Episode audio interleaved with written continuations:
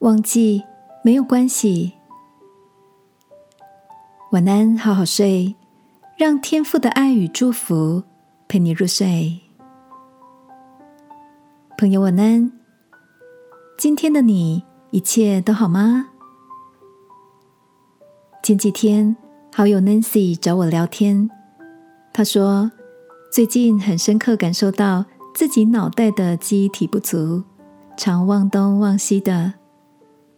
话锋一转，他开玩笑的说：“其实这样也有另一个好处，就是会让自己变得越来越诚实。” Nancy 笑着引用作家马克·吐温的名言：“如果你说的是实话，什么都不用记。”我也笑着点头附和：“说谎的确要记得很多额外的资讯。”会造成脑中记忆体严重超载，不适合走金鱼脑路线的我们。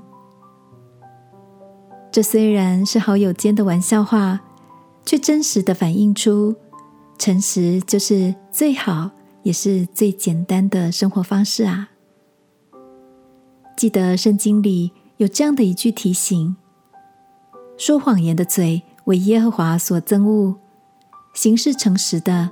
为他所喜悦，亲爱的，你也曾经因为说谎而提心吊胆，脑中努力编织着完美的资讯，就为了怕被拆穿谎言吗？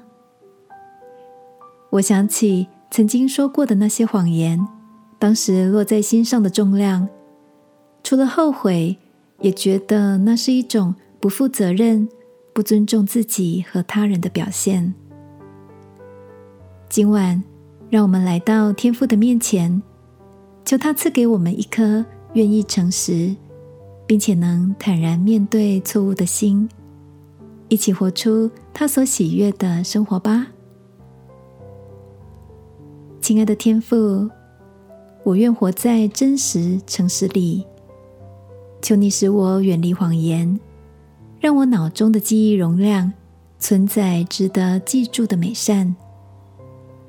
祷告，奉耶稣基督的名，阿门。晚安，好好睡。祝福你在坦然中自在。耶稣爱你，我也爱你。